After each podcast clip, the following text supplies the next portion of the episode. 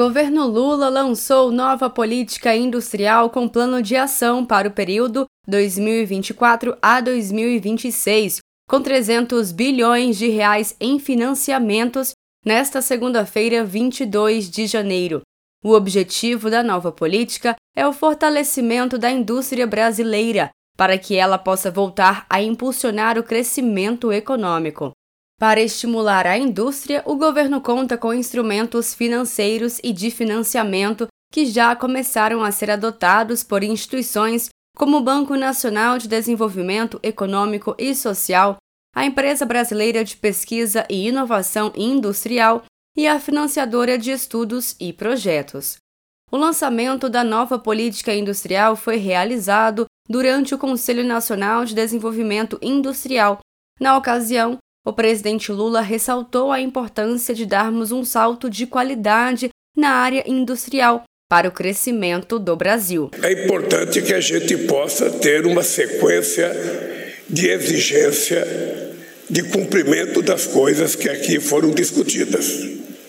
Porque é muito importante para o Brasil que a gente volte a ter uma política industrial inovadora, uma política industrial totalmente digitalizada, como o mundo exige hoje, e que a gente possa superar de uma vez por todas esse problema do Brasil nunca ser um país definitivamente grande e desenvolvido. Nós estamos sempre, sempre sabe, na beira, mas nunca chegamos lá. Ou seja, ah, nós tínhamos chegado à sexta economia, voltamos para a décima segunda, chegamos à nona agora, mas não porque a gente cresceu muito, que os outros caíram. Isso não é motivo de orgulho. Foram sete anos sem nenhuma reunião deste Conselho Nacional de Desenvolvimento Industrial, disse o vice-presidente e ministro do Desenvolvimento, Indústria, Comércio e Serviço, Geraldo Alckmin. Nós ficamos, presidente Lula, sete anos sem ter nenhuma reunião do Conselho Nacional de Desenvolvimento Industrial. E esta já é a segunda reunião eh, do seu governo. O presidente Lula é um homem compromissado com a indústria que sabe que não tem desenvolvimento mais forte sem ter uma indústria forte. Aliás, a sua origem é a indústria. Trabalhador da indústria, formado pelo Senai, Luiz Marinho, diplomado pelo Senai, se acidentou numa indústria metalúrgica, líder dos trabalhadores, do setor industrial. A nova política industrial tem um só propósito: solucionar os grandes desafios da sociedade e melhorar a vida das pessoas. São seis grandes missões, cada uma com suas metas e ações. Ela foi construída para fortalecer as nossas cadeias alimentares e oferecer segurança alimentar aos brasileiros e brasileiras, produzir mais medicamentos e equipamentos médicos para ampliar o acesso à saúde e fortalecer o SUS, melhorar a qualidade de vida nas cidades com saneamento, moradia e transportes adequados e sustentáveis. Além disso, a nova política industrial pretende possibilitar a transformação digital da indústria, inclusive das pequenas e médias, promover a indústria verde com melhor uso da nossa biodiversidade e redução da emissão de poluentes e desenvolver tecnologias para fortalecer nossa soberania. No evento, o presidente do Conselho de Política Industrial e Desenvolvimento Tecnológico da Confederação Nacional da Indústria, Leonardo de Castro, destacou que a política pública lançada é moderna, conectada aos desafios atuais da sociedade por meio das missões, que redefine escolha para o desenvolvimento sustentável com mais investimento, produtividade, exportação, inovação e empregos por meio da neoindustrialização. Estamos aqui reafirmando a opção do presidente da República de recolocar a indústria no centro da estratégia de desenvolvimento do país, para que possamos retomar índices de crescimento maiores e poder ofertar um caminho consistente e alinhado com o que os países desenvolvidos fazem permitindo mais e melhores empregos, dignidade e orgulho próprio.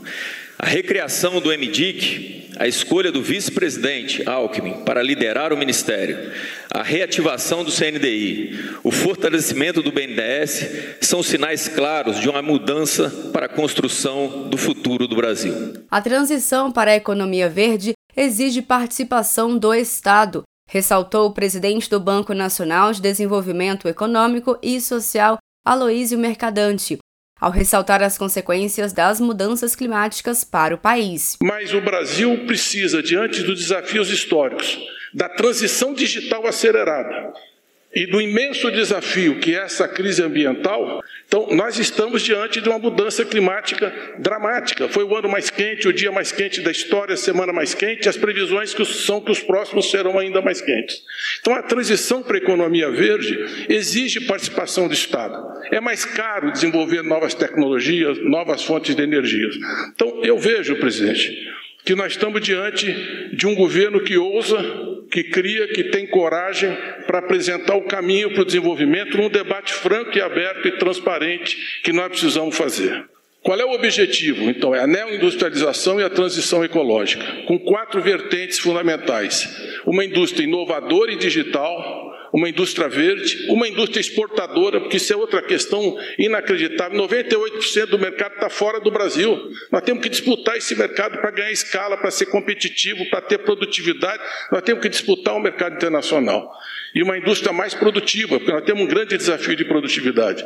Nosso parque industrial envelheceu, perdeu eficiência ao longo dessa crise. Nós precisamos buscar produtividade e competitividade. Na solenidade, o ministro da Casa Civil, Rui Costa, reforçou a importância do apoio e participação do governo no desenvolvimento industrial. É, nós vimos nos últimos anos, presidente, um questionamento, na, muitas vezes na mídia, sobre apoio e participação do governo no desenvolvimento industrial.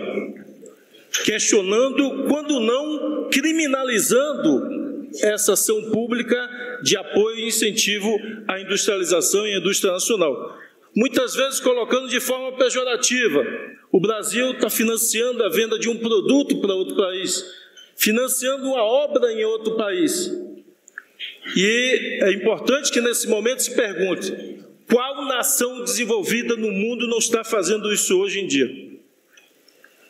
A China, a Coreia do Sul, o Japão, a Alemanha, os Estados Unidos, todos têm bancos, têm fundos que financiam de forma especial. Se vai vender uma ressonância magnética, um tomógrafo para o Brasil, eles oferecem condições especiais para quem comprar ou quem exportar, desde que seja o produto alemão, seja o produto americano, seja o produto chinês. Só, só no Brasil isso virou crime e muitas vezes é tratado de forma pejorativa.